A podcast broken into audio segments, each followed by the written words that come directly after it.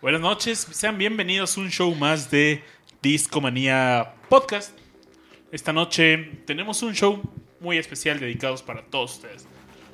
Les tengo una sorpresa, pues esta noche no nos, acostum no nos acompañan como cada programa el buen Richard, tampoco estará el buen Rush, pero tenemos un par de invitados especiales que harán amena esta noche de Discomanía y que por cierto traemos un pues un show especial preparado. ¿Cómo están? Eh, ¿Qué tal? ¿Cómo estás, Valente? Bienvenido a Discomanía. Hola, mucho gusto, muchas buenas noches. Esperamos, esperamos hacer buena amena esta noche, así que siéntense, pónganse sus audífonos y disfruten. Excelente, excelente. Del otro lado tenemos a mi buen amigo Hugo Leproud. ¿Cómo estás, viejo? Bastante bien, aquí en buena compañía, con los amigos, la nochecita. Solo hacen buena música, ¿qué más esperan? buena música en Discomanía y les agradecemos a todos los que nos están escuchando en vivo a través de mixler.com diagonal discomanía. Un abrazo a Watervix, Eduardo Verdader, Nanza, Eduardo Reyes, y a toda la banda que nos escucha semana a semana en iTunes y SoundCloud. También otro fuerte, un abrazo más fuerte aún para todos los que nos han escrito a través de Twitter, que nos han escrito por Facebook. Un abrazo de verdad a todos ustedes. Pues esta noche el tema es estamos de luto porque se nos fue un músico grande. Perdimos al mismísimo Chuck Berry. Lo perdimos fue este sábado, 18. Y pues bueno, la verdad es que en Discomanía estamos obligados a rendirle un tributo. Y queremos contarles cuál fue el legado de Chuck Berry. Ustedes, brothers, ¿qué, ¿Cómo, qué, ¿Cómo se enteraron de Chuck Berry? ¿Cuál fue la primera rola que escucharon? La primera canción que escuché de Chuck Berry, yo creo que fue la de Maybelline. Una canción pues muy rockera. Y lo único que se puede decir de Chuck Berry que el, el papá del rock, fácil y sencillamente, su música influenció todo lo que hemos escuchado estos últimos 40, 50 años de música. Fácil y sencillamente eso se puede resumir lo que hizo Chuck Berry el padre del rock and roll como lo conocemos hoy en día. Hugo, ¿qué nos cuentas de Chuck Berry? Mm, para empezar, yo no creo que lo hayamos perdido. ¿Se haya muerto? Como no, no, no. Pedro Infante está por ahí. No, no, no, no me refiero a eso, sino que yo creo que es la epítome, ¿no? Acaba de trascender. Acaba de ser lo que siempre ha sido una especie de leyenda, por decirlo de alguna manera muy muy infame, muy absurda. La primera canción que escuché de él fue, supongo que la que muchos de ustedes han escuchado, que es Johnny B. Good. Y buena rola, ¿no? Buena rola. Es difícil, bicho, es difícil. Oigan, pues les dato si vamos a una rola de un brother de él. Eh, en el pre-show de Discomanía empezamos a escuchar un poco de Little Richard, que era un buen amigo de Chuck Berry. Little Richard también fue pionero del rock and roll. Y vamos a escuchar una rola que se llama Tutti Frutti. Seguramente han escuchado este sonido de... Vamos a escucharla y volvemos.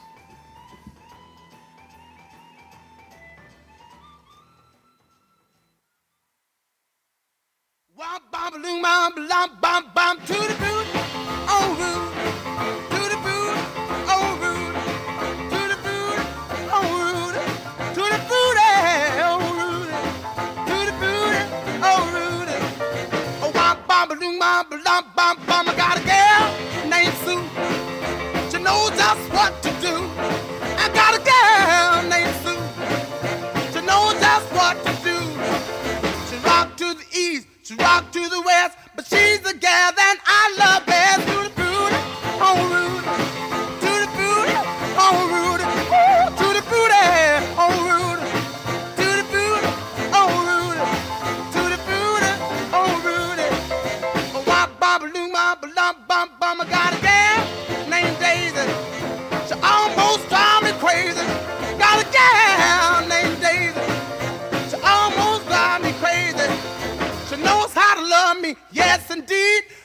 Don't know what you do to me, to the booty, oh Rudy, to the booty, oh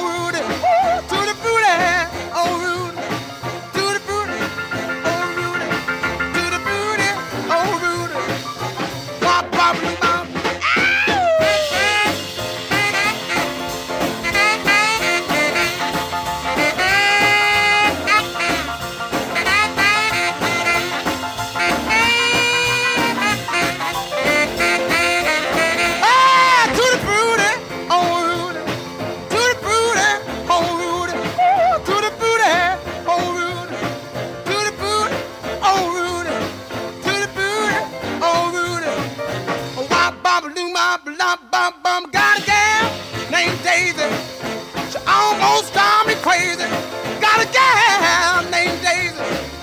She almost drive me crazy. She knows how to love me, yes indeed. Boy, you don't know what she do to me, to the booty, oh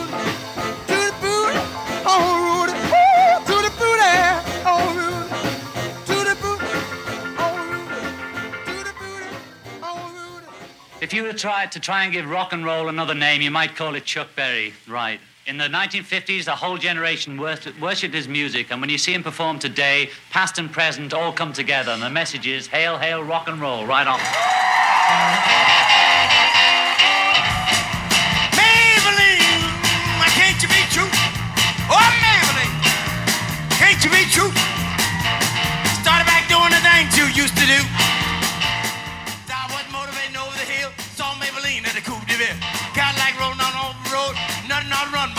vote.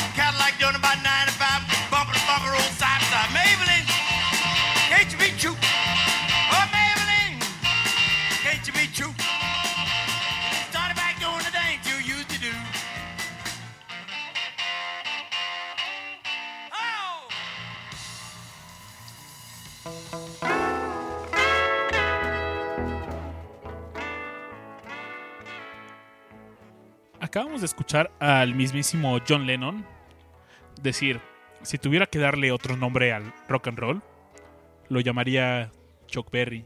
¿Qué opinan de eso, amigos? Claro ejemplo de la influencia que tuvo Chuck Berry en el rock inglés.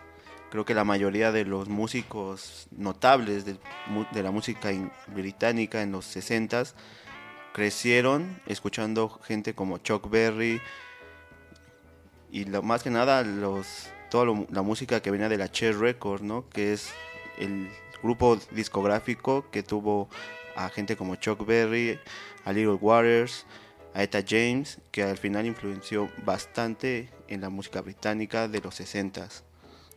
Recordemos que en los 60 llegó la invasión británica y pegó duro, pegó duro. Pero bueno, Hugo. ¿Algo? Pues creo que ah, bastante, bastante claro ha sido lo que ha dicho Valente, ¿no? Buenas palabras de John Es- Lennon, ¿no? Exacto, ¿no? Es interesante eso. Si tuviera que llamar al rock and roll de otra manera, lo llamaría Chuck Berry. Te invita un poco a a meditar, a entender qué es lo que significó para él escuchar a esos sutiles toques o ¿Qué es Chuck Berry? exacto. ¿Qué es Chuck Berry? Esa es la palabra, ¿no? Esa es la pregunta. Pues esta noche en Discomanía les vamos a contar la historia de Charles Edward Anderson Berry, mejor conocido como Chuck Berry. A él lo acusamos de redefinir los elementos del rhythm blues y de crear las bases del rock and roll. Hay testigos que aseguran haberlo escuchado por primera vez en los años 50. Desde entonces hemos tenido la obligación de adorar su música bajo la palabra Hail Hail Rock and Roll. Cuando escuchamos a Chuck Berry, no sé si ustedes sienten lo mismo que yo, pero el pasado y el presente se vuelven uno solo. Porque su carrera despegó en los años 50, pero él tiene una historia muy interesante desde su juventud. Todo empezó un 18 de octubre de 1926 en San Luis, Missouri, donde Chuck Berry creció en un barrio de clase media llamado DeVille. Esto era al norte de la ciudad de Missouri. Su padre, Henry William Berry, era un contratista y, eva- y evangelista baptista. Por otro lado, su madre era directora de una escuela pública y pues, esa era su familia. Chuck fue el cuarto hijo de seis hermanos. Él estudió en la primera eh, se- secundaria para afroamericanos en el oeste de Mississippi. Se llamaba Summer High High School. En esta escuela realizó su primera presentación musical, eh, la canción de Confessing the Blues de Jay McShann. Por ahí también en 1944, pues él tuvo un problema con la ley. Estuvo en la tarde tuvimos una llamada telefónica valente y platicamos un poco de esto de este primer, pues, Encuentro con la ley. encuentro con la ley. La tira chapó a Chuck Berry y fue arrestado por haber robado tres tiendas y un auto a mano armado. En su biografía, pues Chuck Berry nos cuenta que después de haber robado estas tres tiendas, su auto se averió mientras escapaba y tuvo que robar un a un tra- transeúnte, bueno, a un automovilista que iba pasando y tenía una, una pistola que no servía. Exacto, yo creo que antes de Bill Cosby, Michael Jackson, la persona afroamericana más buscada por la ley era Chuck Berry, así de sencillo. ¿No? Tuvo tantos problemas con la ley desde el principio, desde antes de que fuera famoso, más cuando fue famoso y aún después de que dejó un poco la fama vivir vivirla, ¿no? Tuvo tantos encuentros con la ley como diversos los motivos. Este fue el primer encuentro con la ley y la primera vez, y no fue la única que pisó, que fue hospedado en uno de esos lugares. Pues para esto, pues Chuck Berry fue hospedado en el reformatorio juvenil en Algoa, muy cerca de Jefferson City. En este reformatorio, Chuck Berry formó un cuarteto musical. Además de eso, aprendió un poco de boxeo. La verdad es que al, eh, cuarteto le fue bastante bien y se portaban bien, incluso les dejaban hacer sh- shows afuera de las instalaciones del reformatorio. Pasaron al- algunos años, solo cumplió tres años de su condena y fue libera- liberado el día de su cumpleaños, el día 21 de, me parece que fue marzo de 1947, 18 de octu- eh, 18 de octubre, perdón. Eh, un año más tarde con- conoció a su esposa Toddy Sox, madre de su hija Darling Ingrid Berry. Durante, una vez que Chuck Berry salió de la cárcel, antes de iniciar su carrera rock and rollera, tuvo varios trabajos. Fue obrero en una ensambladora de autos, en esta ganaba 91 dólares. También llegó a ser conserje de un edificio, en el mismo edificio donde vivía con su esposa. Inclusive llegó a ser estilista. Esto fue hasta que juntó dinero suficiente para hacerse una pequeña cabaña a las afueras de Missouri, donde hoy en día está esta cabaña marcada como esta fue la casa de Chuck Berry y es patrimonio del Registro Nacional de Lugares Históricos. Imagínense que van pasando por ahí en la Ciudad de México y, y ven una humilde casa y dicen, aquí vivió Alex Lora. Pues es algo tan inusual, ¿no? Nadie puede pensar que te puedes encontrar en la, a la vuelta de la esquina. Pero pues así son estos. Estas cosas que al final... Pues al final Chuck Berry es una de las primeras personas in- que fueron introducidas al Salón de la Fama, ¿no? De las Sí, sí, primeras sí. personas. Yo creo que Chuck Berry es alguien que rompió la barrera del color en su nación algo que tal vez aquí en México todavía no tenemos dimensión, esta barrera del color entre una raza de personas y otra. Chuck Berry la rompió y al final es lo que la importancia también cultural y social que tuvo Chuck Berry, no nada más por su música, no, sino también por la parte social. Hay algo que marcó a Chuck Berry en su carrera, ya que él estaba a unas cuadras de, su hogar, había un teatro donde su padre quería llevar a Chuck Berry a ver una obra. Y en esta obra no lo dejaron pasar por... Le decían, no, pues ya te hemos dicho que en este lugar no puede entrar gente como tú. Refiriéndose a, pues no, no puedes You pasar people. eres negro, no puedes pasar. Y la ironía de esto es que Chuck Berry terminó tocando en este lugar, pasando 20 años después. Después de esto, pues, Chuck Berry empezó a tocar por, para ganar un poco de dinero extra. Y... ¿Qué les parece si nos vamos a escuchar una rolita? Que justo describe pues cómo veía Chuck Berry su juventud cuando él tenía que ir a la escuela. Vamos a escuchar Ring Ring Goes the Bell. Esta rola que se llama School Day. ¿Les late? Aparece, sí. es- fue uno de sus primeros singles. Se aparece en el primer álbum que se, que se llama After School Season, lanzado en 1957. ¿Les late? Venga, dale play. ¡Vámonos! Up in the morning and out to school. The teacher is teaching the golden rule. American history and practical math. You study study 'em hard and hoping to pass. Working your fingers right down to the bone. And the guy behind you won't leave you alone. Ring, ring goes the bell. The cook in the lunchroom's ready to sell. Lucky if you can find a seat. You're fortunate if you have time to eat. Back in the classroom, open your books. Gee, but the teacher don't know how mean she looks. Soon as three o'clock rolls around, you finally lay your burden down. Close up your books, get out of your seat. Down the halls and into the Up to the corner and round the bend. Right to the juke joint you go in. Drop the coin right into the slot. You gotta hear something that's really hot. With the one you love, you're making romance. All day long you've been wanting to dance. Feeling the music from head to toe.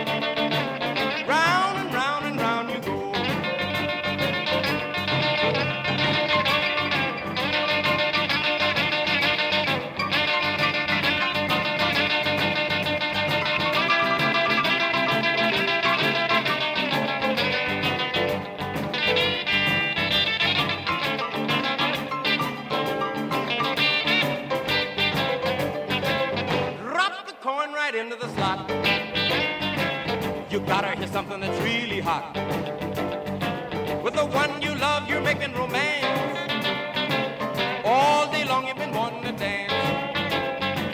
Feeling the music from head to toe. Round and round and round you go. Hail, hail, rock and roll. Deliver me from the days of old. Long The drums loud and bold. Rock, rock, rock and roll. Feeling is there, body and soul.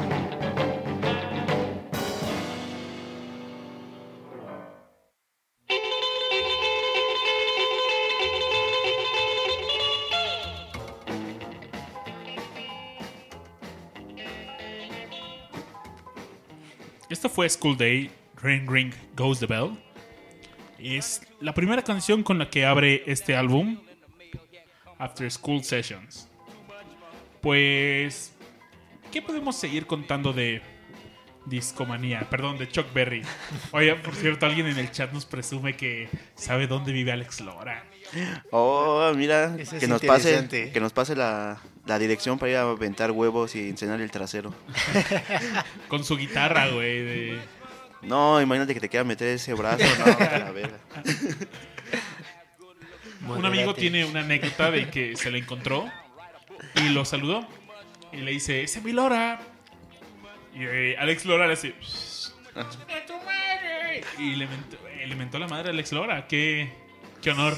Qué gran. honor. Híjole, sería como que si te dijera huevos polo polo, ¿eh? Oye, marca registrada. Pues, ¿qué pasó después de que Chuck Berry sale de la cárcel, contrae matrimonio? Eh, Chuck Berry tenía su era Don Chambitas en ese entonces, estilista, obrero, inclusive pues, portero de un edificio. Pues Chuck Berry sacaba, tenía que sacar lana extra Para la papa. Esto era haciendo música. Y el primer club, uno de los primeros clubs donde Chuck Berry tocó fue de Cosmopolitan Club. Este lugar atraía entre 300 y unas 400 personas cada fin de semana. Él recibía por esta chamba 21 dólares. Tocaba viernes, sábado y domingo. Y pues, si sumamos esto, los 91 dólares que ganaba, por ejemplo, cuando trabajaba en ensambladora de autos, más estos 21 dólares, pues a la semana, pues no estaba tan torcido, ¿no? 110 dólares más o menos. Para Pues, la época, para Para la época, considero que era una buena lana, ¿no? respetable. Quién Sí, sabe, yo la verdad yo no sé a cuánto estaban las cocas en ese momento, pero yo creo que a lo mejor sí sacaba para mínimo la guitarra, ¿no? Que es lo que valía la pena. Sí. Tomemos en cuenta que, pues bueno, eran otro, eran los años 50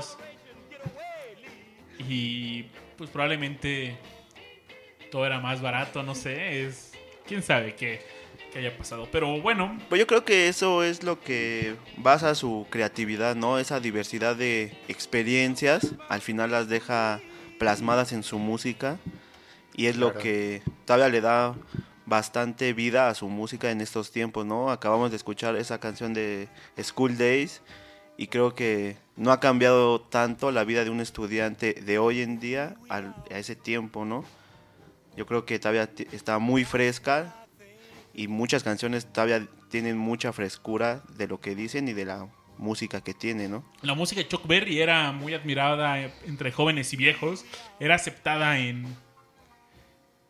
por ambos mercados y eso fue pues sin duda clave para que él saliera al estrellato. Algo que me- a mí me intriga es en qué momento dejas de ser Don Chambitas y te transformas en Chuck Berry. Porque en algún momento la música te empieza a dejar. ¿Cómo pasó esto?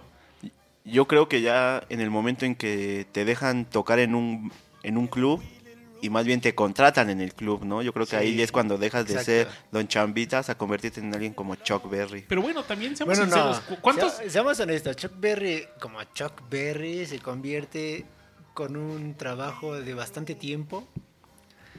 Quizás en un inicio solamente era un músico como tantos que podemos encontrar en un bar cuando vamos a tomar una cerveza, así de simple. Y no sabemos cuánto potencial puede realmente tener esa, esa banda que estamos escuchando. Sí, justo es lo que quería mencionar. ¿Cuántas veces no hemos ido a un bar y tenemos esas bandas de covers? Exacto. Y Exacto. una de esas bandas de covers se transforma en Chuck Berry. Por eso hay que estar abiertos a cualquier influencia o cualquier propuesta de música, porque la música nunca sabes dónde va a parar. Está viva, está viva como el agua. Pues Interesante. les voy a contar la historia de cuando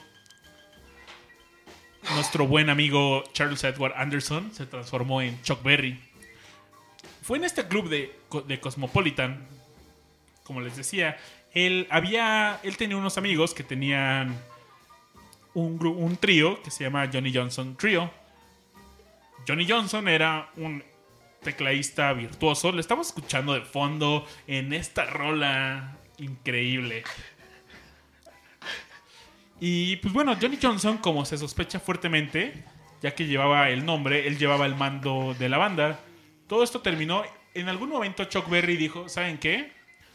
Yo me voy a hacer, yo voy a liderar este grupo, pero tenemos que cambiarle el nombre a esta banda. Ahora nos vamos a llamar The Chuck Berry Trio. En ese momento ya se hace Chuck Berry. Es Chuck Berry estaba en este, en el de Cosmo, en The Cosmopolitan y su bandita de bar toma, toma el liderazgo de esta bandita de bar. Para esto, pues Johnny Johnson y los demás estuvieron de acuerdo, pues Chuck era el más motivado de la agrupación y sabía más de negocios. La agrupación confiaba plenamente en que con Chuck al mando tendrían más éxito y fortuna. La verdad es que Chuck no los defraudó. Cuando llegaron al Cosmopolitan, como les había dicho, ganaban 21 dólares por fin de semana y terminaron ganando 42 dólares. Pues es un quick win, al menos el doble de la paga inicial. Pero terminaron de tocar en el Cosmopolitan y se fueron a un bar en Cleveland eh, que se llama Gleason's. Pero ahí la paga cambió de 42 dólares a 800 dólares a la semana. 800 dólares a la semana ahorita por tocar en un bar. Pues 800 entre 4, de a 200 por semana, pues Bastante Creo que- tentador, ¿no? bastante tentador en ese tiempo y aún hoy en día, ¿no? Eh, claro que sí. Eran tres, eran tres de Johnny Johnson Trio, de Chuck Berry Trio. Oh, mucho mejor, más para cada quien. Y este número de. El 3 fue un número que a Chuck Berry lo persiguió. Más adelante le vamos a contar por qué. Pero bueno, Chuck Berry se dio cuenta que él se podía convertir en un profesional. Podía, si empezó llenando un bar en Missouri, lo podía hacer en Cleveland. Y cuando lo hizo en Cleveland, dijo lo puedo hacer en Miami. Y así fue como Chuck Berry descubrió que podría ganar más, más, más y más conforme pasaba el tiempo. Esto lo llevó a hacer un viaje a Chicago, donde conoció a Muddy Waters. Muddy Waters le sugirió que hablara con Leonard Chess, quien nos mencionaba el buen Valente, era dirigía est- esta Esta discografía, Esta discog- Che Record, ¿no? Chess Records exactamente. En South Michigan 2120, colocada ahí. Yo creo que es la cuna de la, del rock hoy en día, ¿no? Y debería de ser, si no la iglesia o no el Vaticano del rock, sería El Vaticano. como el como el Belén del rock, porque es donde nace una pues un La parteagua. semilla. Jerusalén del Sí, rock and roll. la semilla Algo así debería de ser. Claro que sí.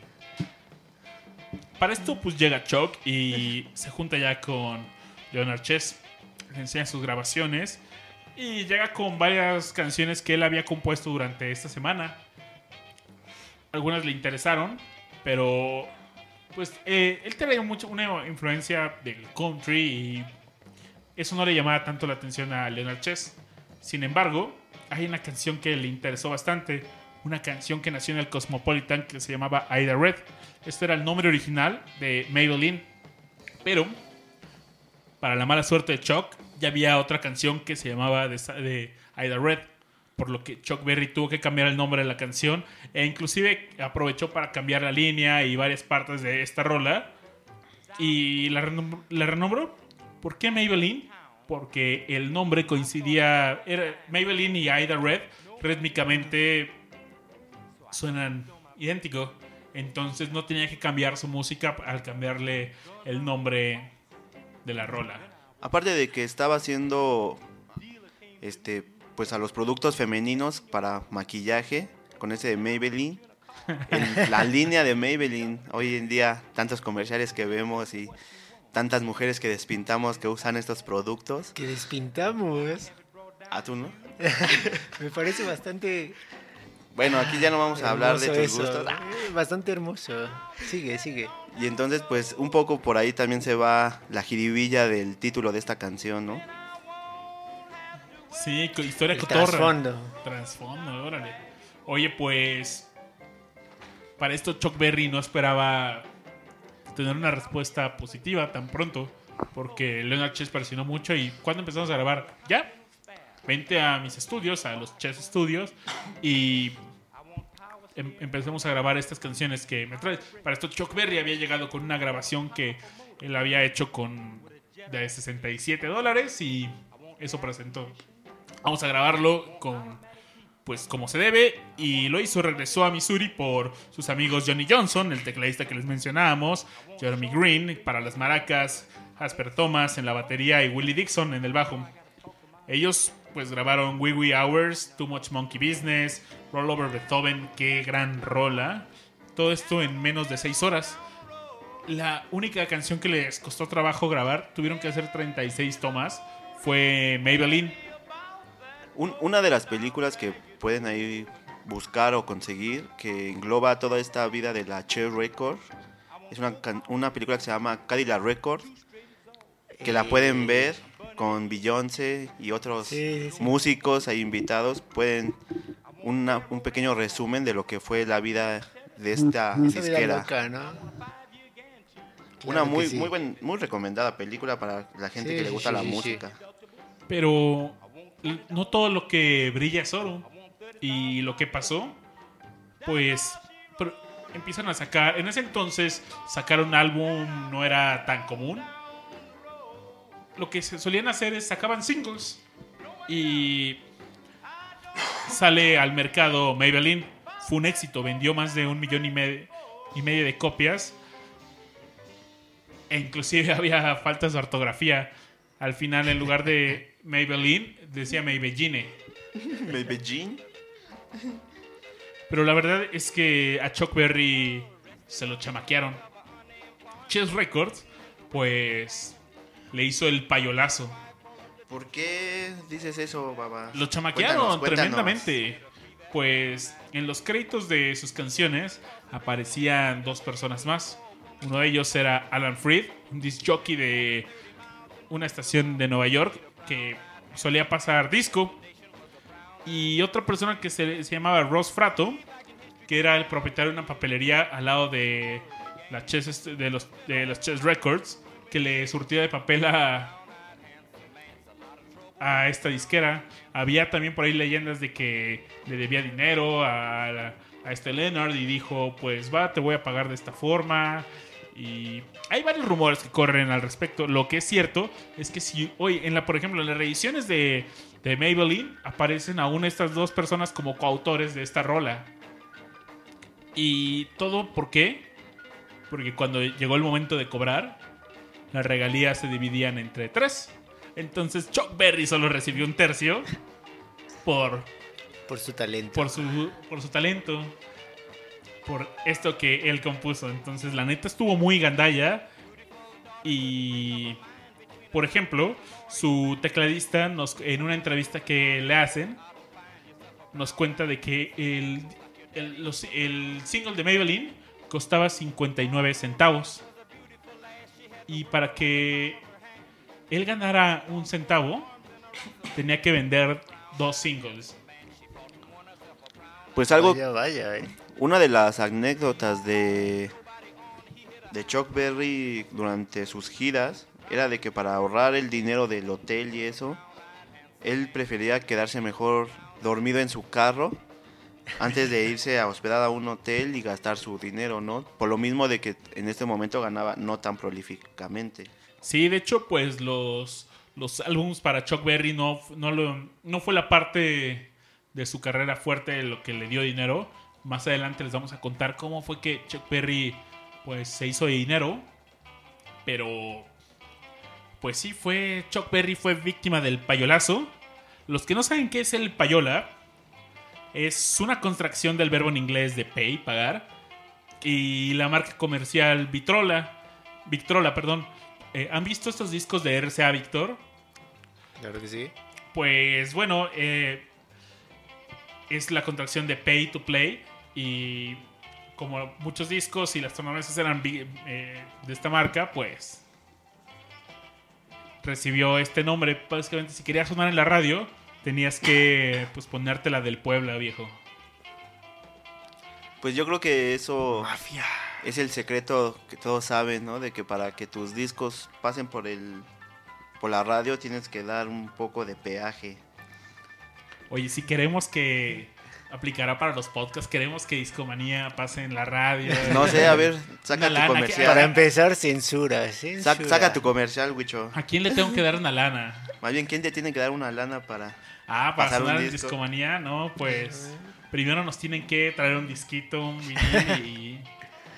Pero no cualquiera, algo que sea realmente fino, ¿no? No, no, no, eh, aquí estamos abiertos a también a escuchar cosas nuevas en Discomanía, por supuesto. Y pues bueno, así es como Chuck Berry perdió con Chess Records, pero eh, Chuck Berry no iba a dejar que un perro lo mordiera dos veces. Les late si escuchamos una rolilla. Claro, claro, pon la que gustes. ¿Cuál vas a poner, dices? algo rock and roll de sus primeros singles que valdrá la pena escuchar. Roll Over Beethoven de Les Late. Es Eh, una gran rola Creo y que Pues se puede... la duda En ofende. su cierto momento se puede clasificar o comparar con Beethoven porque es un parteaguas de su música antes de Chuck Berry y después de Chuck Berry, al igual que en su momento antes de Beethoven y después de Beethoven, ¿no? Yo creo que los dos fueron genios en su instrumento, en su momento y partieron un momento. maestro Chuck Berry. Pues con esas palabras Vamos a escuchar Rollover Beethoven y volvemos a Discomanía.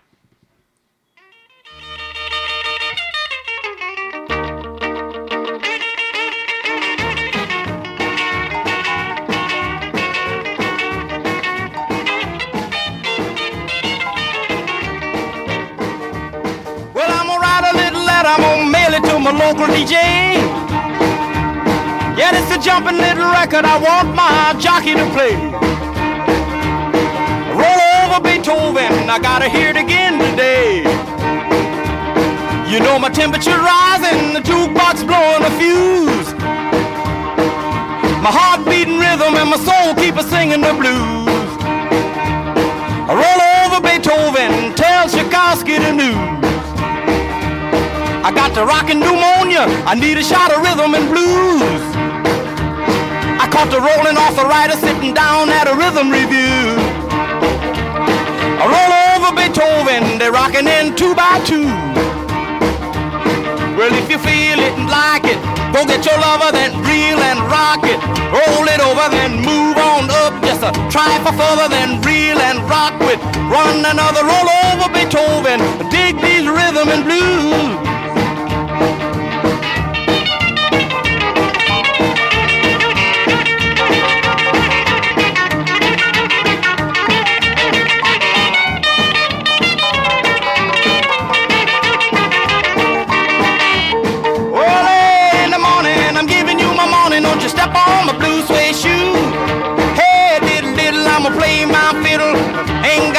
Nothing to lose. Roll over Beethoven, tell Tchaikovsky the news. You know she wiggle like a glowworm, dance like a spinning top. She got a crazy partner, you ought to see him reel and rock. Long as she got a dime, the music won't never stop. I roll over Beethoven. I roll over Beethoven. I roll over Beethoven.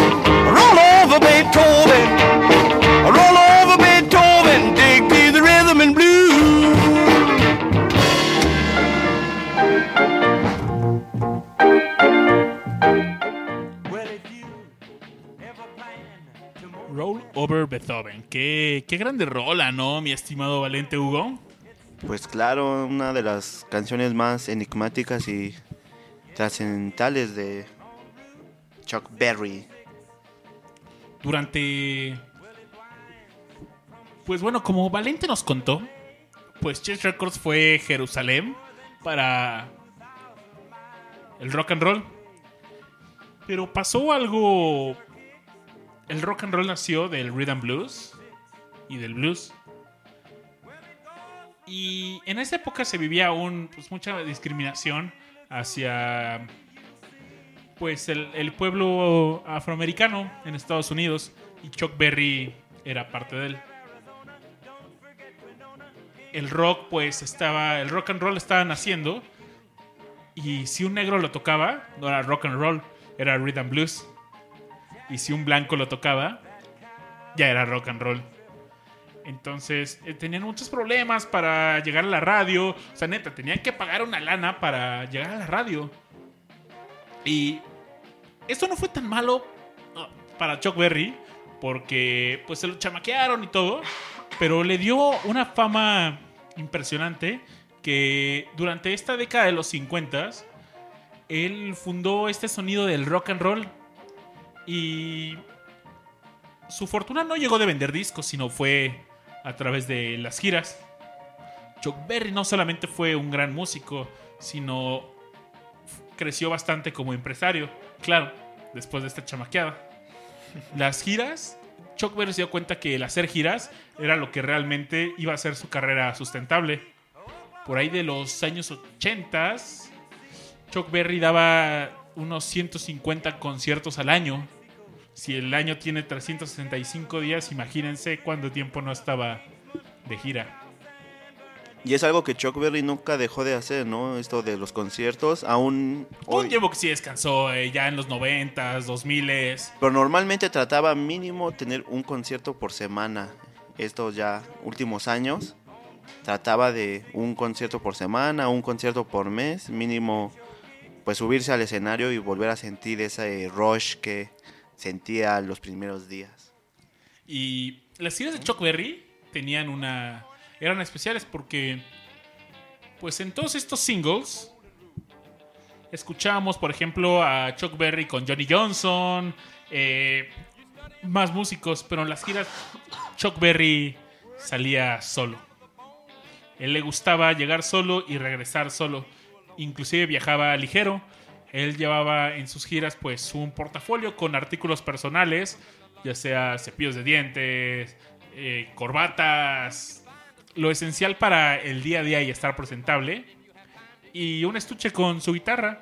E inclusive a veces que salía sin guitarras, él cambiaba de guitarra cada seis meses. Era un truco para pagar menos impuestos, eran deducibles las guitarras, entonces se daba el lujo de cambiar ese guitarrón cada seis meses. Una vez que salí en la gira, ¿querías decir algo, mi estimado Valente? Porque cuando salí de gira Chuck Berry, pues él decía, va, tú me contratas, Valente, para dar eh, mi concierto. Yo soy Chuck Berry y tú me estás contratando, Valente. No, te falta mucho color para ser Chuck Berry. Estoy muy blanquito.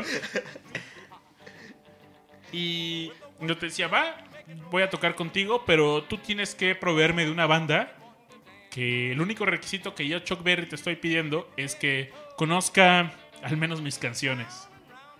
Y ya no era, pues para eso, muy especial en ese aspecto. Chuck Berry, si lo que hacía es, si algo salía mal en sus conciertos, pues solamente salía al escenario, improvisaba y lograba que el foco de atención llegara a él. En eso, pues las bandas que pues claramente no podían, no tenían tiempo para ensayar con él, para tocar en algún concierto y nada. Muchas veces las bandas ni siquiera sabían qué rolas te iban a tocar ni nada, tenían que estar a la espera, improvisar. Chuck Berry era un músico que era muy impulsivo y en el escenario era un alma libre, no no no sé si no tenía planeación, tal vez era muy espontáneo, esa es la que, palabra. Yo creo que ese caballero era música andando, ¿no? ¿Por qué no decirlo de esa forma? O sea, lo acabas de exponer de una forma muy. muy gourmet, ¿no? Muy, muy exquisita. Pero no cualquiera puede hacer eso. No, definitivamente no. No cualquiera puede hacer eso, ¿no? Yo Ese creo- caballero era música. Y más que nada, pues es el alma del rock and roll, ¿no? La, esa libertad de improvisar y hacer lo que te viene de la, del alma para plasmarlo en tu instrumento y en tu música, ¿no? Algo que es el alma del rock and roll, ya que sin esas cosas no habría rock and roll. Oye, nos dice que cuando vino aquí a México, Lalo Toral eh, tocó como músico contratado cuando vino. Órale, qué, qué chido. Que nos cuente su Nos- experiencia, No- por Dios. nos da esto, no- nos cuenta esto Eduardo Reyes en el chat de Mixler. Muchas gracias por escucharnos en vivo. Ya llegó más gente. Un abrazo a todos. Está por aquí Chicanator Flores, Jay Vicious, Josh Isaí. Y más gente que nos está escuchando. Está por aquí Nanza. Siguen por ahí todos los que llegaron tempranito, ¿eh? Gracias por escuchar Se mantienen, se mantienen. se mantiene el público de Discomanía. Pues les voy a contar, le- les voy a contar alguien que la historia de alguien que narró que era ser el músico de Chuck Berry y este- e- esta persona fue Bruce Springsteen. Él le tocó ser telonero en un concierto que dio Chuck Berry en conjunto con Jerry Lee llamado El Asesino por su actitud fuerte y fuerte en el escenario. El buen Jerry. Y pues bueno, había un concierto, iban a tocar Chuck Berry, Jerry Lee, y le dijeron a Bruce Springsteen, en ese entonces él te- habrá tenido 20, 23 años, 24 años, tal vez ya haya sacado su primer álbum, y le dicen, va, vamos a hacer, va a ser el, telore- el te- el telonero. Ellos aceptaron con mucho gusto, y además pues les preguntaron, oye, si tienes algún otro brother que sea músico y que, y que conozca canciones de Chuck Berry, pues este, va a venir Chuck Berry a tocar y no tenemos la banda. Entonces, pues claramente eh, Bruce Springsteen admiraba mucho a Chuck Berry y no dejó pasar la oportunidad. Dijo, yo, yo- mi banda va a ser la backing band de Chuck Berry. Y pues ya siguió el concierto, llegó Jerry Lee, tocó y Chuck Berry todavía no se aparecía en el escenario. La gente estaba nerviosa y inclusive pensaron que no iba a llegar. Pero Chuck Berry era una persona que respetaba sus contratos y como buen empresario llegó cinco minutos antes de que empezara, que llegara su turno al escenario. llegó directamente a la oficina del organizador de, de este concierto, la oficina del promotor. Y pues la banda de Bruce Springsteen estaba nerviosa porque no habían ensayado, no sabían qué iban a tocar, no sabían nada. Los rumores, Bruce Springsteen decía que había un rumor que Chuck Berry había cobrado por ese concierto 11 grandes y al final devolvería una milpa si la banda con la que iba a tocar realmente era buena y el equipo de audio funcionaba correctamente. Pues sale Chuck Berry de la oficina del promotor y se encuentra la banda de Bruce Springsteen y, le y, pues ellos nerviosos llegan con Chuck, hey, se presentan, ¿qué onda? Y dice, ¿qué vamos a tocar? Y Chuck Berry les, y les pregunta, ¿cómo que qué vamos a tocar? Vamos a tocar Chuck Berry. Y entra, terminando eso, entra al escenario de forma inmediata y entra la gente, empieza a aplaudir y ¿qué empieza? Pues, saca ya Chuck Berry con su guitarra.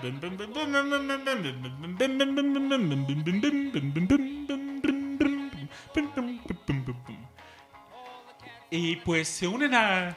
No sabían que iban a tocar y pues empezó Johnny B. Good y se une la banda de Bruce Springsteen. Ey, ey, Johnny B. Good, un, algo especial, ¿eh? eso es... Esa canción necesita un paréntesis en todo esto. Te late si escuchamos esta rola y vamos y platicamos por qué es tan importante esta canción en la historia del rock and roll. Dale, entonces. Y bueno, antes de irnos a, Ato. a darle ato, antes de escuchar esta rola, pues Chuck Berry se acercaba a la banda de Bruce y les decía, órale muchachos, a tocar, que para eso les pagan. Realmente no les pagaban.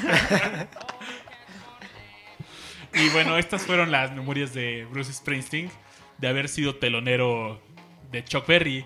Ya en los noventas tocaron juntos, inclusive pues hay más versiones de ellos.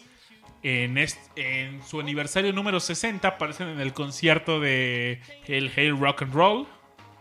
Y se hicieron, pues, hicieron una buena amistad. Pero en ese entonces, pues, cuando, cuando cuenta Bruce Springsteen qué pasó eso, dice, no, seguramente Chuck Berry ni se acuerda de nosotros. Éramos una banda más telonera para, para él. Terminó el show, Chuck Berry se subió a su coche y se marchó. Tal cual nos decía Valente, de esta nos describió la forma de cómo viajaba a sus giras, llevaba en coche, dormía en él y se iba. Una Es- de, una de las anécdotas o mitos que hay por ahí de ese concierto con Jerry Lee es de que pues había una pelea de egos, ¿no? De quién iba a cerrar el concierto. Jerry Lee no se dejaba, decía que él lo iba a cerrar, Choco Berry tampoco se dejaba, él decía que lo iba a cerrar y entonces pues en un volado le tocó a Jerry Lee abrir el concierto. Tanto fue su ego de Jerry Lee que le prendió fuego a su piano y dijo, pues ahí quieres que te caliente el escenario, pues ahí está. ¿Qué más que caliente? Fuego. ¿Qué más que caliente quieres que te lo deje? ¿No? ¿Y es un mito o es realidad? Uno nunca sabrá porque no vivió esos tiempos, pero la actitud del rock and roll en ese momento, ¿no? Y pues Jerry Lee era conocido por su, fue- por su fuerte carácter. Era una persona impulsiva, era una persona agresiva y por eso le llamaban el asesino. Por ahí nos quieren, nos preguntan que nos dicen The Killer himself. Y nos preguntan que qué pasó con el Dog Walk. Vamos a platicar de eso más adelante. Charles Maybelline, gran rola. La canción que llevó a Chuck Berry al estrellato. Su primer éxito realmente. Esto es Maybelline y suena así. Y usted lo baila así. Maybelline, can't you be true? Oh, Maybelline, why can't you be true? You done started doing the things you used to do. As I was motivating over the hill, I saw Maybelline in a coupe de ville. A Cadillac rolling on an open road, nothing run my V8 A Cadillac doing about 95, moves bumper to bumper, rolling side to side. Maybelline, why can't you be true? Oh, Maybelline, why can't you be true? You done started back doing the thing you used to do. A Cadillac pulled up to 104, before got hot and wouldn't do no more. The gun got cloud and started to rain. I tooted my horn for the passing lane. The rainwater blowing all under my hood. I knew that was doing my motor good. Maybelline, why can't you be true? Oh, Maybelline, why can't you be true? You done started back doing the thing, do you?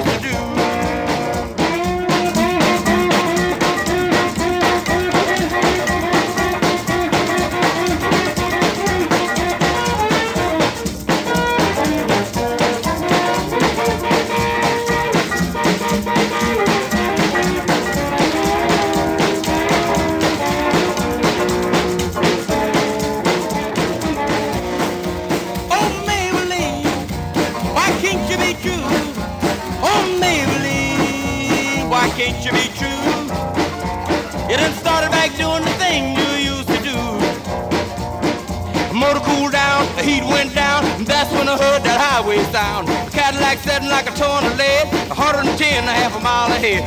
Cadillac looking like it's setting steel, and I caught Maybelline at the top of the hill. Maybelline, why can't you be true? Oh, Maybelline, why can't you be true? You done started back doing the thing do you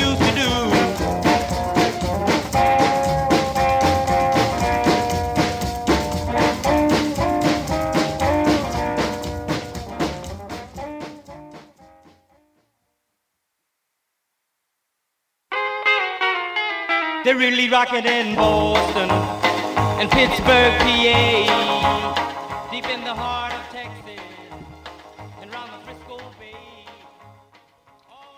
Estamos escuchando de fondo Sweet Little 16. Y hay un gran parecido a esta rola con Surfing USA de los Beach Boys. No, no hay un gran parecido. Hay una gran influencia en Exacto. Surfing USA de los Beach Boys con esta. Que al final se fueron a un juicio, ¿eh? Por ahí. hay- ¿Ah, sí? Se fueron a un juicio. Y un rumor. Rumor, no, no, o sea, hay, no hay rumor, si hay un juicio donde Chuck Berry alegaba que se lo habían plagiado directamente, ¿no? Entonces, yo creo que no solo influenció, también por ahí enigmáticamente se apareció esa letra, esa tonadita o música en la de Surfing USA. ¿Sabías que Johnny Johnson decidió demandar a Chuck Berry, pero hasta los años 2000? De- y él pedía regalías de, pues, todos los singles de Chuck Berry.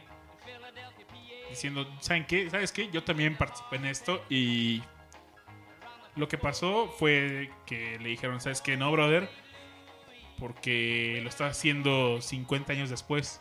Y Recordemos que la la ley que cubre al autor solo cubre por 50 años o 40, ¿cuántos? No estoy muy seguro, pero sí, después de eso ya es, ¿cómo se llama? De dominio popular, Dominio público. Exacto. dominio público y Se vuelven unos genéricos. interca in- no sé si sean intercambiables, pero queremos hablar un poco de esta canción de Johnny B. Good y el rock para este entonces empezó a sonar como la música del diablo. Y los negros, como decíamos al inicio de, del show, empezaron a fundar este sonido, especialmente Chuck Berry, pero si lo tocaba un negro era rhythm blues, si lo tocaba un blanco era rock and roll. Y pues por ejemplo, gente como Little Richards, eh, Johnny Johnson, no, no pueden llegar a la radio porque no le tenían que pagar y- o decían, no, pues, no vamos a poner música de negros en la radio. Entonces, pues una otra disquera que surgió, Sun Records, pues hizo nacer a Carl Perkins, Elvis Presley y salió el rock and roll que conocimos de los blancos. También muchos se preguntan de dónde, antes de empezar el show, decían, oye, pues mucha de la música de Chuck Berry suena parecida. Y muchas de las canciones tienen ese...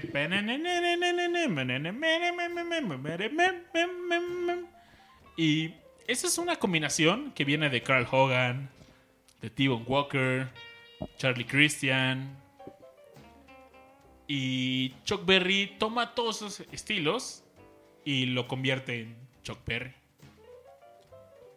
Después Chuck Berry inspiró a más personas como Eric Clapton, Keith Richards, que fue. es considerado como su alumno prodigio.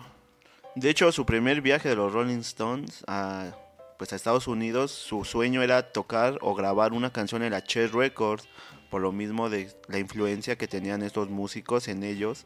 Querían tocar donde ahora sí sus papás musicales habían grabado sus primeros discos, ¿no? ¿Has escuchado esta historia donde Chuck Berry le suelta un madrazo a Keith Richards? Es un rumor del rock and roll y hay dos versiones. Una versión dice que Keith Richards entró al camerino Chuck Berry y estaba vacío y encontró su guitarra. Entonces, pues dijo Keith Richards, a huevo, voy a tocar su guitarra. En eso entró Chuck Berry ¿Y quién no lo haría, no? y le soltó Sí. un guamazo en la cara. La otra versión es que ya había tocado en algún momento Keith Richards con, con Chuck Berry y saliendo de un concierto, Chuck Berry tuvo, ya les, les contamos su primer problema con la ley. Tuvo unos otro percance con la autoridad. Se lo, ahorita lo- se los contaremos qué pasó ahí. Pero pues de nuevo lo guardaron y justo cuando iba saliendo, pues la gente que estaba alrededor de Chuck Berry decía que estaba un poco alterado, susceptible y saliendo de un concierto donde coincidió con Keith Richards, pues no lo saludó. Entonces llega Keith Richards le dice, hey, ven a saludar. Y toma, molesta. Y pues lo saludó con un puño en la cara. Puño en el ojo. Lo que es cierto es que Keith Richards en una entrevista pues afirma el puñetazo en la cara y lo único que dice, estoy orgulloso de que no me haya tirado y es la única persona que me ha soltado un golpe y no me he vengado de, de él. Tal vez lo esté guardando, no sé si se haya cobrado, pero Creo que si se lo estaba guardando, se lo puede seguir guardando donde le quepa. Porque ya no hay con qui- a quién cobrárselo. sí, sí, sí. También- Venga, jamás cobrarías un golpe Berry. Oye, un golpe es un golpe. No, claro que no. Por ahí también en el chat nos dice Eduardo Reyes que hay, hay un video donde están echando un jam. Y está increíble ese video porque Chuck Berry le está diciendo, eh, empieza a tocar eh, Johnny B. Good y empieza a hacer las ligaduras que trae la rola. Él dice, no, así no se toca. Y, y para esto eh, habían empezado a pelearse porque esto lo, lo estaban haciendo para el concierto que iban a hacer por el 60, cu- el cumpleaños número 60 de Chuck Berry. Entonces Keith Richards quería hacer una grabación aceptable, ya que, pues, como les platicamos, Chuck Berry era una persona muy impulsiva, muy, muy creativa en el escenario y le importaba poco la preparación y la planeación antes del show. Entonces Keith Richards decía, no, quiero que toques por primera vez con músicos afinados. Intentó hacer una planeación increíble y al final, inclusive en un concierto que cuando dieron, llega Chuck Berry y se acerca a Keith Richards y le dice, toquemos ahora esto en si bemol. Y le dice... Dice Keith Richards que él ha sido de las pocas personas que seguramente le ha dicho que no a Chuck Berry. Y era una persona muy espontánea. Pero justamente en un ensayo están, están tocando y pues empieza a cagotear a, a Keith Richards y le dice, yo llevo 60 años tocando esto, no es a mí cómo tocar esto. Y empezó el pleito porque en las grabaciones tenía los amplificadores altos y alguien llegó y le bajó y le dice, no, pues, ¿por qué tocan? No, eh, ¿por qué le bajan, tocan mis amplificadores? No, yo quiero que suene así. Y, y ya, y le, y intenta explicar Keith Richards, es que esto es lo que va a quedar en el video. Y si lo tocas de esta forma, pues no, la grabación no va a estar bien. No, a mí no me, a mí me importa poco cómo suene la grabación. Yo quiero que si, si algo va a estar en la grabación es, es como toca Chuck Berry. Chuck Berry toca así. Y estaba muy, estaban muy tensas, estaban enchilados ambos. Y pues si ves la cara de Keith Richards en ese momento, está en una cara de que te quiero madrear, pero te respeto. Es Y- como ese en ese momento cuando le quieres pegar a uno de tus papás por romperte el juguete favorito. a ver si te atreves, a ver cómo quedas. Lo curioso de, de ese, de ese momento es que le dice Keith Richards, esto es cuando tú y yo vamos a morir y esto es lo que van a escuchar. Y Chuck Berry ci- cierra el argumento de yo no voy a morir. Nos, Y en efecto, no va a morir. Nunca va a morir. Dejó su cascarón humano por irse a la eternidad. Ahora todo lo que él hizo está plasmado en su música, En cada nota, ¿no? en cada nota. Ah, De, de esas mismas sesiones hay otro jam donde está enseñándole a cantar a Eric Clapton, a Keith Richards. Oye, Oye, que te dé clases alguien así, yo creo que si aprendes algo, ¿no? También nos platican de, de un documental que está en Netflix. Ah, es un documental de Keith Richards. Lo, no, le, no lo he acabado de ver, la lo empecé a ver una vez, pero no, no recuerdo muy bien, pero creo que en el documental decían de que Chuck Berry llegaba con un tráiler de guitarras. No, tal vez esté inventando algo, no me espero que no. Eso es lo que recuerdo. Un saludo a nuestro amigo o amiga Tonael, no, nuestro amigo Tonael Nahuatl, que nos escucha desde Monterrey. Gracias por escucharnos, amigo. Y pues sí, está ese buen documental. Véanlo. Y queríamos queríamos hablar de un poco de Johnny B. Good, pero nos desviamos un poco a A las anécdotas de Chuck Berry. sí, sí. Bueno, haciendo honor a- al nickname del compañero que acaba de comentar, ¿qué canción podrías decir que representa la esencia de Chuck Berry, su alma, su tona, si no es Johnny B. Good? Yo creo que ninguna otra canción. llegó el momento. Yo creo que sí, ¿no?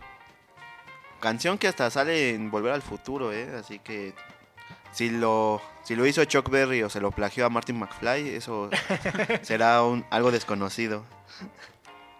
Claro, la llamada de Marvin Berry. Martin Berry pasándole el dato a Chuck Berry. Buscando ese sonido perfecto. Oye, por cierto, esta aparece en los primeros álbumes de Chuck Berry, me encantan. Y esta aparece, el título es increíble porque sale un heladito y dice Chuck Berry on the top. Y sale un heladito con, pues jugando con su apellido, pues con esta fruta que lleva en su apellido arriba del helado. Pues vamos a escuchar Johnny B. Good y volvemos. Llegó la hora. Gócenlo.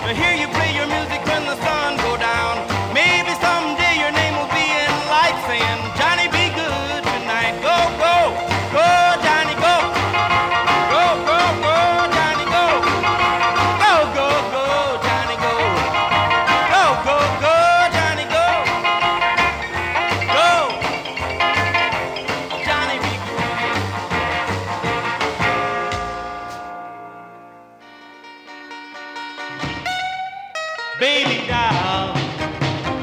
When bells ring out the summer breeze. Oh, baby doll. Oye, Valente, ¿nos puedes describir en dónde escuchaste esta rola y por qué no las pediste? Bueno, You Never Can Tell, yo creo que una de las escenas más icónicas y más significativas en el cine. ¿Cuál es? A ver, Hugo, tú di No, cuál es. yo no sé, yo no sé. Yo no, De esta... yo no recuerdo ese baile No, perverso. no sabes o no la quieres contar, amigo. No, no, no. Eh, No seas tacaño, comparte, viejo. bueno, eh, ¿alguna vez han escuchado una película que se llama Pulp Fiction? Un baile hermoso entre una chica que se hace llamar Mia Wallace y un tal Vincent Vega. Me suena, me suena. ¿A ti, Valente, te suena? La que buena. la que sí. Aquí suena. Que Valiente prosiga con la historia porque creo que la cuenta mejor que yo. Pues no, nada más bien esta escena que ha sido bastante parodiada en otros en otras películas. La música de fondo en- durante este concurso de baile es esta canción de You Never Can Tell. Y yo creo que si los pasos son icónicos, la canción es más icónica aún, ¿no? Esta canción la escribió durante su segunda estancia en la cárcel. En el reclu... en- Fue, fue huésped, ¿no? La- su segundo hospedaje en Cananea, Hospedaje forzado. en Jolín, con la Jolín. Oye, y... Y saliendo de este pequeño retiro budista, salió con esta canción. Justo esta pequeña pausa forzada que tuvo en su carrera, platicábamos de por qué fue. Chuck Berry juntó algo de lana y él quiso hacer un club donde pudieras ir a escuchar música no importando si eras blanco o eras negro. No, había discriminación para escuchar un buen rock y pues lo hizo. Inclusive juntó suficiente dinero para comprar un, también un terreno, una reserva natural, tenía un laguillo en medio y lo llamó The Berry Park y ahí estaba este bar y hubo un escándalo por ahí que que Chuck Berry, tal vez es algo que no debamos mencionar mucho, pero tuvo pues acusaron a Chuck Berry de Ah, no, esa fue la tercera vez, Tercera ¿no? vez. La tercera vez del- Sí. me estoy adelantando. Más no, bien- pero había una chica que trabajaba en este bar, era mesera en el bar de Chuck Berry. Era una chica que a Chuck Berry le había asegurado que tenía 21 años, pero no, realmente tenía 14 añotes. Y había una ley que, que, que me parece que se la llevó en una de sus giras o algo por el estilo. Y la chica ejerció prostitución en algún, en algún momento de sus giras.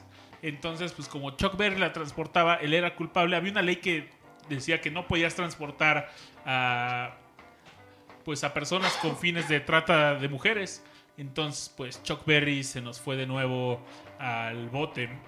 Originalmente lo habían sentenciado a cinco años de cárcel, bajo y pero pudo reducir su Condena. su condena a tres años, pues diciendo que era racista, que lo habían pues dado una condena mu- muy alta por haber por ser negro. Entonces le dijeron vas, vas tres años guardado y y mientras estos tres años esto fue a finales de los 50, entrando a los 60 Y yo creo que este retiro forzado le costó mucho a Chuck Berry, ¿no? Porque suspendió su carrera que iba muy a la alza en ese momento.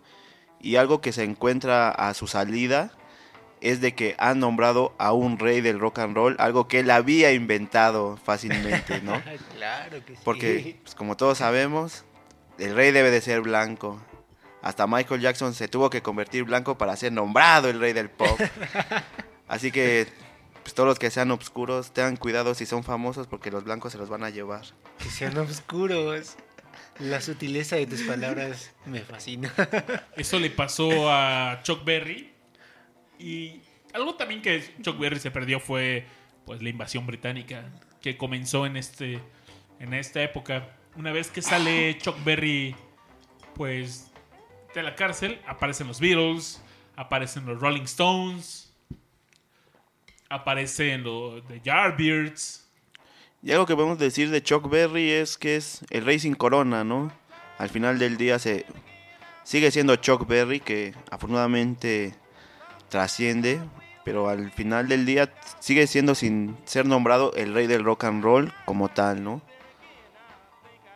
Así que pues sin más preámbulo, Oye, hablabas de esta en esta escena sobre unos pasitos oh, los pasitos del pato. de Dog Walk. Ah, ¿Cómo describirían?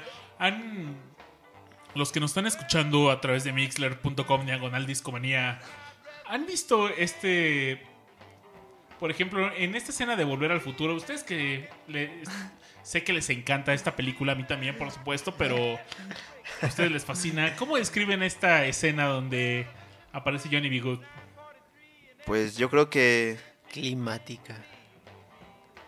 exactamente un momento caótico de la película que nos, nos lleva a esas- esos momentos. Yo creo que el primer momento que Johnny, escucha Johnny B. Good es esencial en tu vida. y yo lo puedo testificar. Es que ¿eh? inclusive bien, la progresión de la película es hermosa, ¿no? El tipo está a punto de desaparecer, de dejar de existir. Y justo cuando ocurre ese beso mágico entre sus padres, se recupera y ¿qué es lo primero que hace? Tocar Johnny B. Good. Y no lo toca de una forma, digámoslo, Tradicional. sutil, tradicional. Lo toca con bastante... Con mucha influencia de Van. Halen, ¿no? Que es lo que en ese momento Martin McFly escuchaba más. nos dice Eduardo Reyes en el chat tres palabras rock and roll Exacto, rock and roll. Y- pero a Chuck Berry se le asocia el Dog Walk. Pero la verdad es que Chuck Berry lo sacó de T-Bone Walker. Era un. era- el pasito era. Fue patentado. No fue patentado. Porque Chuck Berry lo patentó. Pero. Pero que sea un secreto, ¿vale? Que sea un secreto un que, se quede ¿no? entre nosotros Sí. porque considero que es algo que debemos atribuirle a este gran personaje. Pues escuchas, no, no se lo digan a nadie. Pero el pasito era de T-Bone Walker. Y muchos acuñen a este paso la destrucción de la barrera de color, ya que pues el paso del pato iba de un lado del escenario al otro y durante los conciertos en este momento de problemas racistas y raciales en Estados Unidos, de un lado se sentaban los negros y de un lado se sentaban los blancos. Y en la locura de este paso, una mujer blanca se osó en traspasar Esa barrera. esa barrera para tratar de abrazar a Chuck Berry. Y hubo más personas que lo adoptaron. brutal. Hubo músicos como Angus Young de ACDC, Pete Townshend de The Who. Ellos fueron. Siguieron la escuela del Dog Walk. Pero, a ver, ¿cómo describimos el Dog Walk? Las características del, del Dog Walk consiste en saltar. Imagínense que van a saltar sobre una pierna mientras mueven la otra hacia adelante y hacia atrás. Lo cual se pueden imaginar que un cómo camina un pato. Y lo que hacía, ¿saben cuál fue la diferencia de Chuck Berry? Que él iba- él agregó el movimiento de cabeza. Fue su aportación al dog walk. Y la primera vez que lo hizo Chuck Berry dice que recibió una, una ovación, entonces pues dijo, lo voy a hacer ya una y otra vez. Les late si nos vamos a escuchar una rolilla. Pues. Si hiciéramos el Dog Walk con una rolilla. ¿Qué opinan de. Esta rola de Little Queenie? Muy marcado el paso para hacerlo, ¿eh? Sí. Eh, Perfecta para hacerlo, así que Vamos a darle. Mientras no sea el pasito tun tun. Vámonos.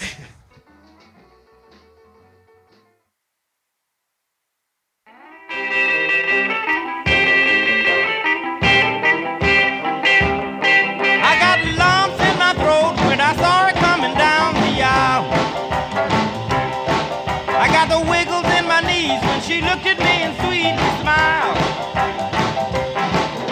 There she is again, standing over by the record machine. Looking like a model on the cover of a magazine. She's too cute to be a minute over 17. Meanwhile, I was thinking. In the mood, no need to break it. I got a chance, I ought to take it. If she'll dance, we can make it. Come on, Queenie, let's shake it.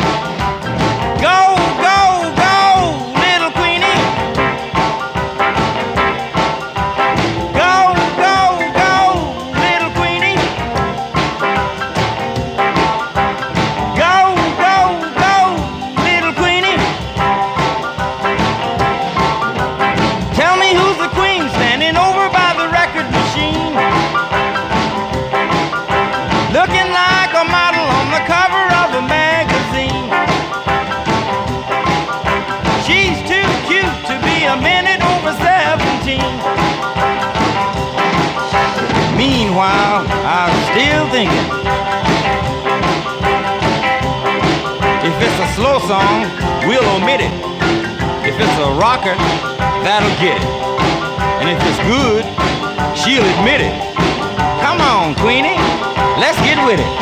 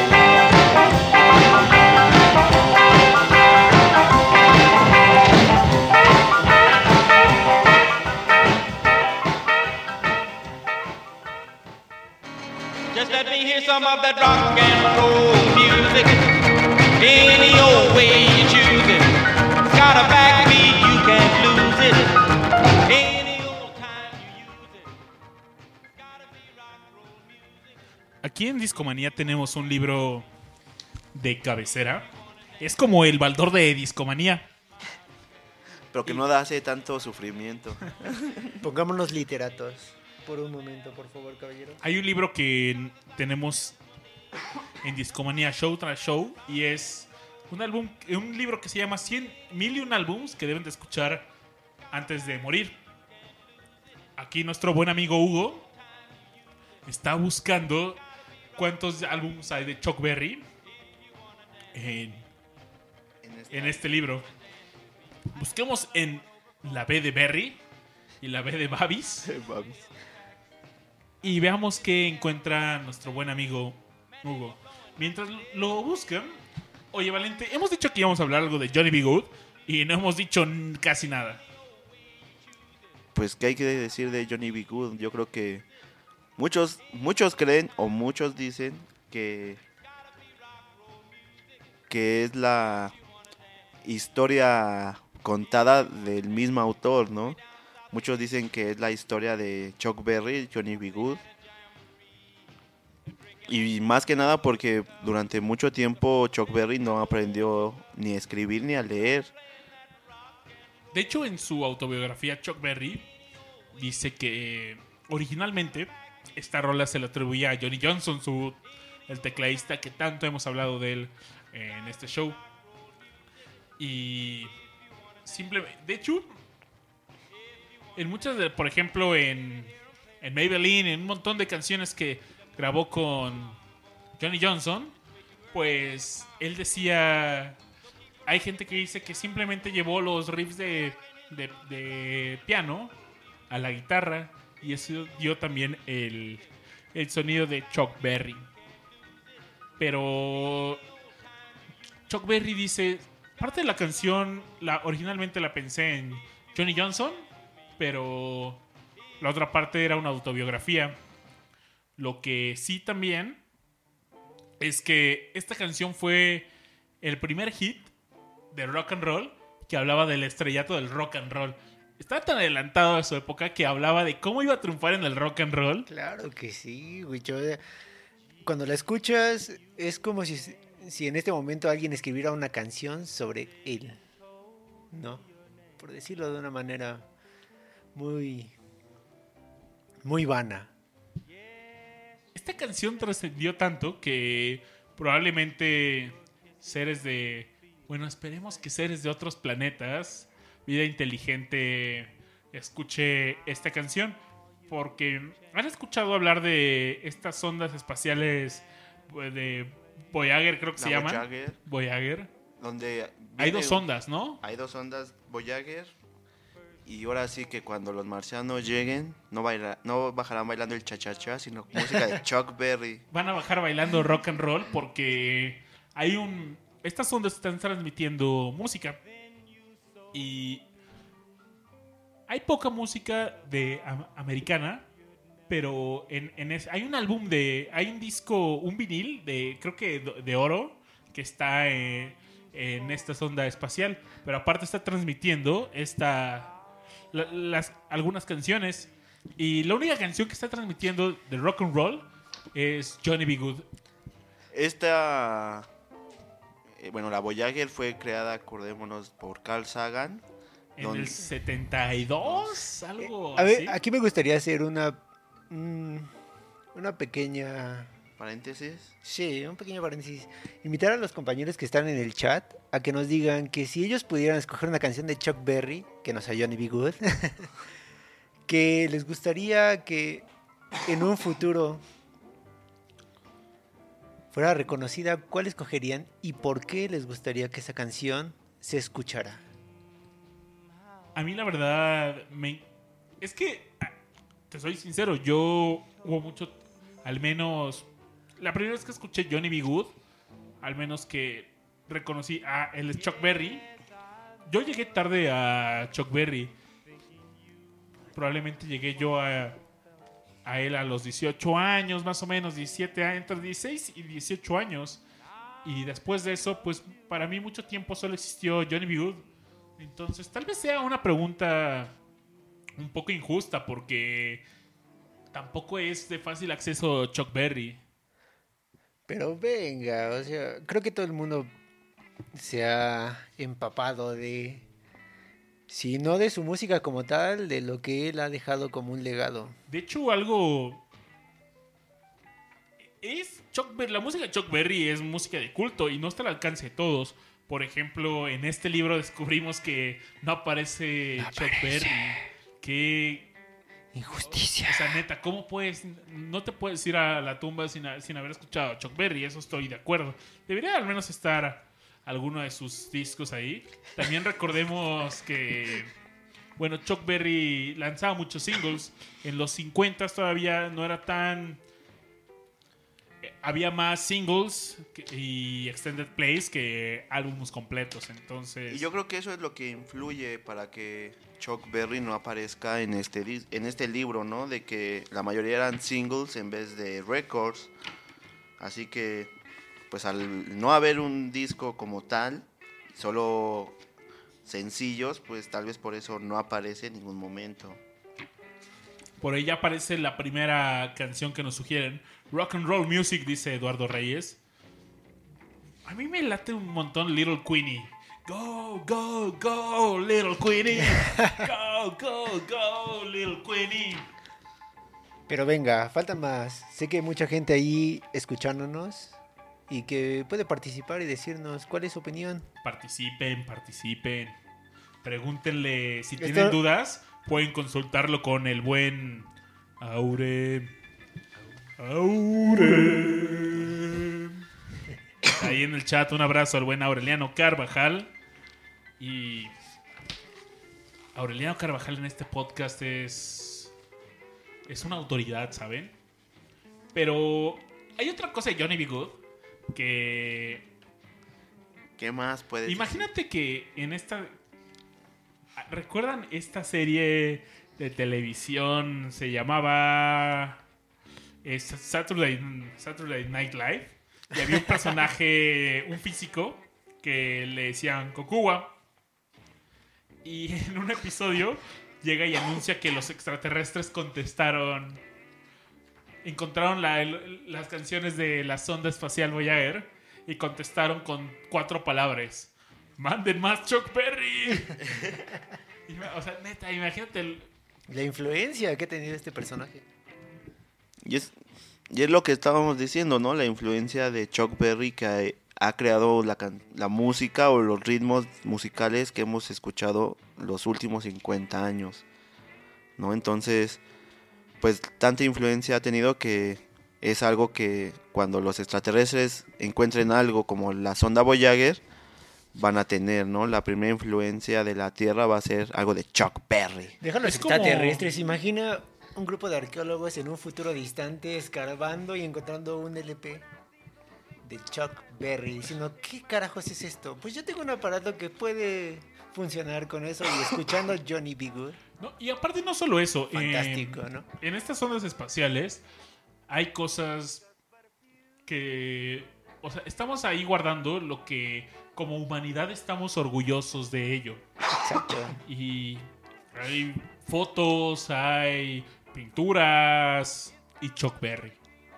Están los saludos por más de 500 voces o más de 500 idiomas, Lengua. lenguas, perdón, diciendo hola y Chuck Berry. Nuestra cadena de ADN y Chuck Berry. ¿De dónde somos? El tercer planeta del Sol y que nuestro se conforma nuestra Tierra de agua. Pero está Chuck Berry. Imagínate que se malinterprete todo y digan, no, es que confundan a Chuck Berry con Jesucristo o un personaje similar, ¿no? ¿Y por qué no? No, los humanos eran una especie que adoraba a, a un a su dios sujeto Chuck que se decía llamar Chuck Berry. ¿Y quién no les tocaba dice? Así. He can play the guitar just like a ringing Mm, bell. Go, go, go, Johnny, go, go. Nuestro legado. Podría pasar, ¿no? Y o imagínense que lo que sobreviva es una grabación de este podcast ahí volando en un iPad, un i- Eh. en un iPod, iPhone, por ahí volando esta grabación de Discomanía y se lleven. Trascendiendo el tiempo, ¿no? Así. Hace Oigan, lo mucho cierto tiempo. es Y si se vuelve religión, yo solo quiero decir, señor Chuck Berry, yo fui, Fui devoto. fui devoto y testifiqué su renacimiento. Pero bueno, este personaje, Johnny B. Good, aparece. No solo aparece en este Soy rola. testigo de, Geo- de Chuck Berry. Testigo de Así Chuck sí Berry. te abriría la puerta, ¿sabes? si llegas y, to- llegas y tocas a mi puerta y me dices, vengo a hablarle sobre Chuck Berry, te abriría la puerta y diría, pasa, hijo, siéntate y hablemos un poco. Hay tres canciones más de Chuck Berry donde aparece Johnny B. Good. Una de ellas se llama Bye Bye Johnny. Otra se llama Go Go Go. Y otra más se llama Johnny B. Blues. Además de esto hay un título instrumental con el nombre de Concerto in B. Good. Que pues B es sí en notación musical, ¿no? En- De hecho, no sé, se me hace curioso por qué en español es do, re, mi, fa, sol, así. Y en todo el mundo es A, B, G, de la A a la F, ¿no?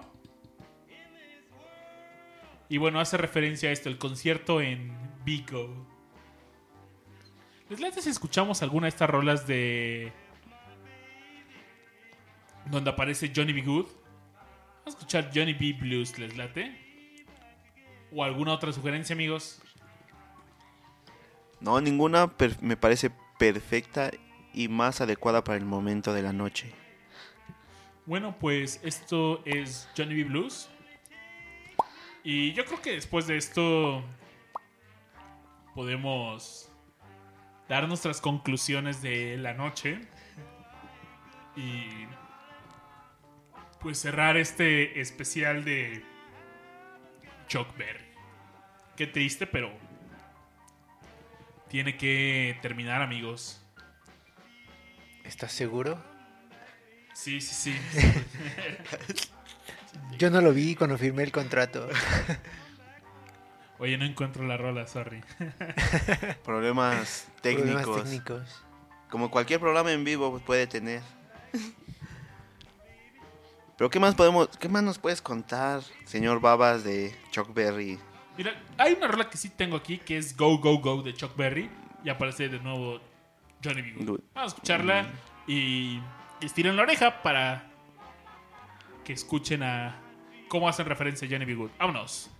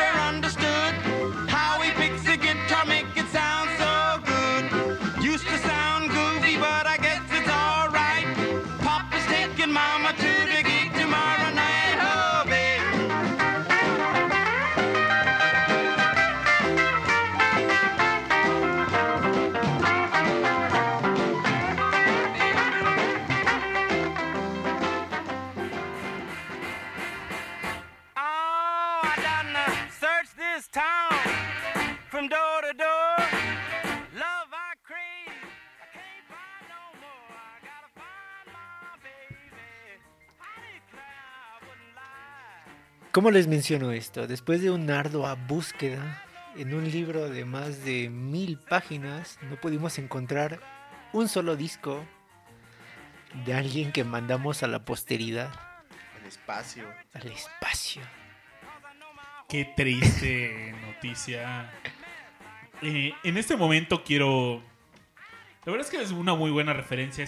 Eh, descubrí muy buenos álbumes a través de ese libro, pero ¿Te ha roto el corazón? me Lo sé. rompe el corazón. Es una noticia que no puedo digerir. El que no contenga al menos un álbum de Chuck Berry. Tuvo álbumes muy buenos. Pues recordemos que Chuck Berry pues siempre publicó singles. Dicen por ahí en el chat, tiren ese libro.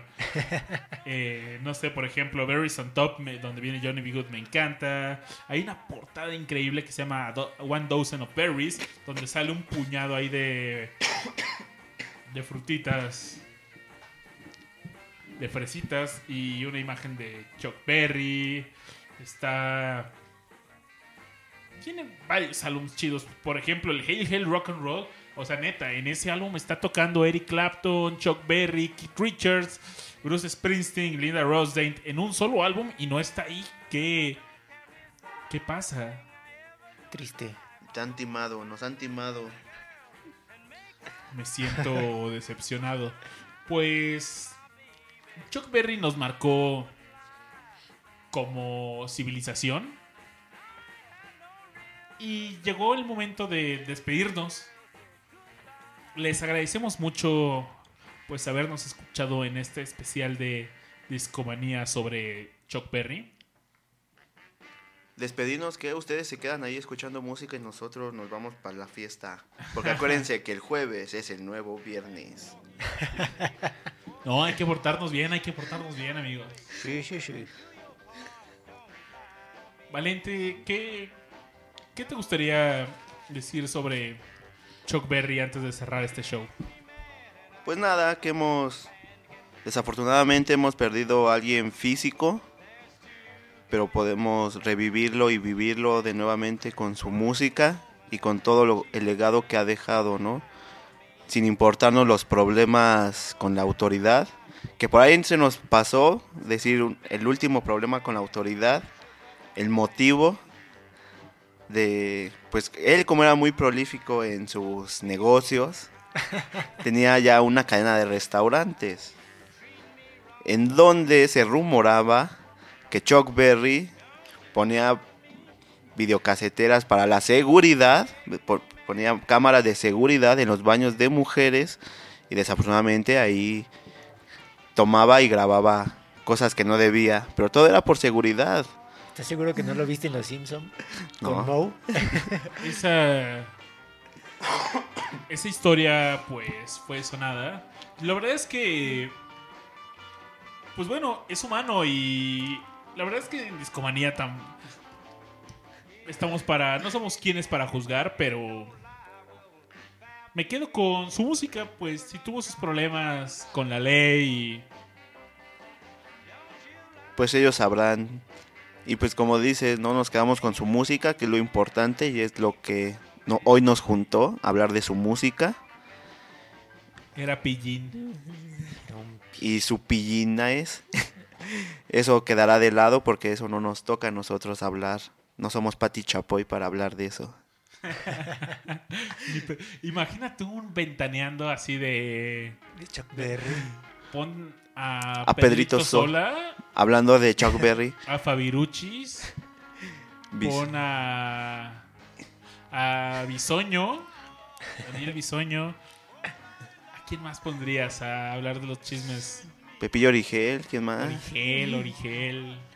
¿Y qué te crees, babas? ¿A quién hemos visto con Chuck Berry?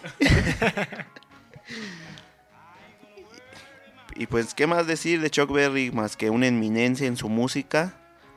Una, un- alguien que dejó legado y un parteaguas en la vida social de, la, de este mundo, ¿no? Huguito, ¿qué, ¿qué nos puede. ¿Cómo cerrarías este programa? ¿Cuál es- si le tuvieras que decir algo a Chuck Berry, ¿qué sería? Creo que un gracias se queda corto. Sería algo así como... Gracias y gracias por todo, perdón por tan poco. mm, algo así, algo, algo tan poético como lo Mm. que acabas de decir no puede salir de mi boca. ¿Tú qué le dirías, babas, si te encontraras a Chuck Berry un día Pero caminando en la calle? ¡Ey, caballero! Rompiste esquemas. Te enfrentaste a una sociedad racista. Y pese a todo eso lograste trascender. No estamos hablando de que han pasado 5 años, son 50 años. De que ese personaje empezó a manosear una guitarra. Y creo que yo voy a morir. Exorcizar una guitarra, más bien. Creo que todos los que estamos escuchando esto o hablando de esto vamos a morir y ese personaje seguirá vivo.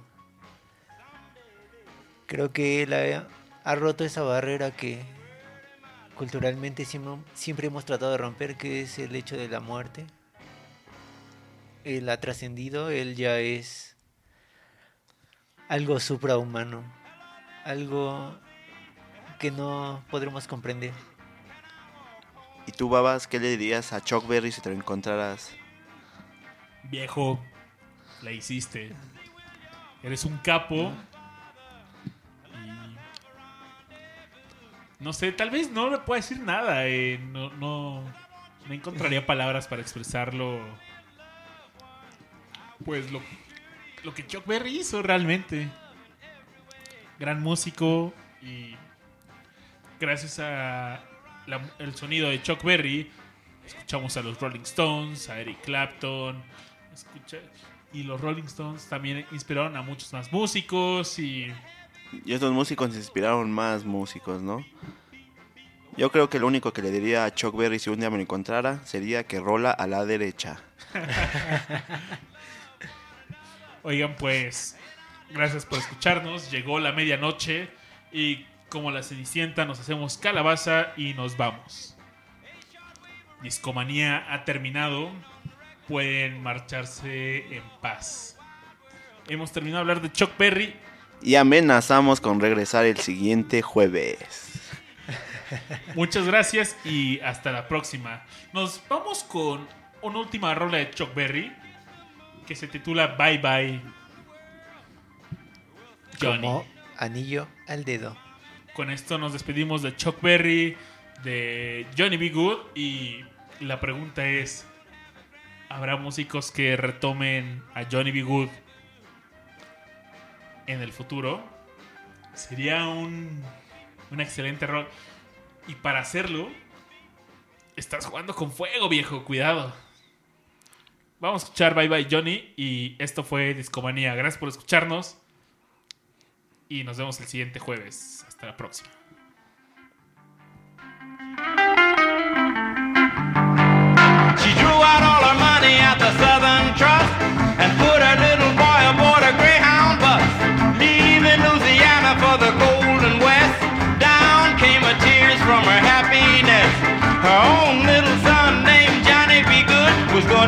motion pictures out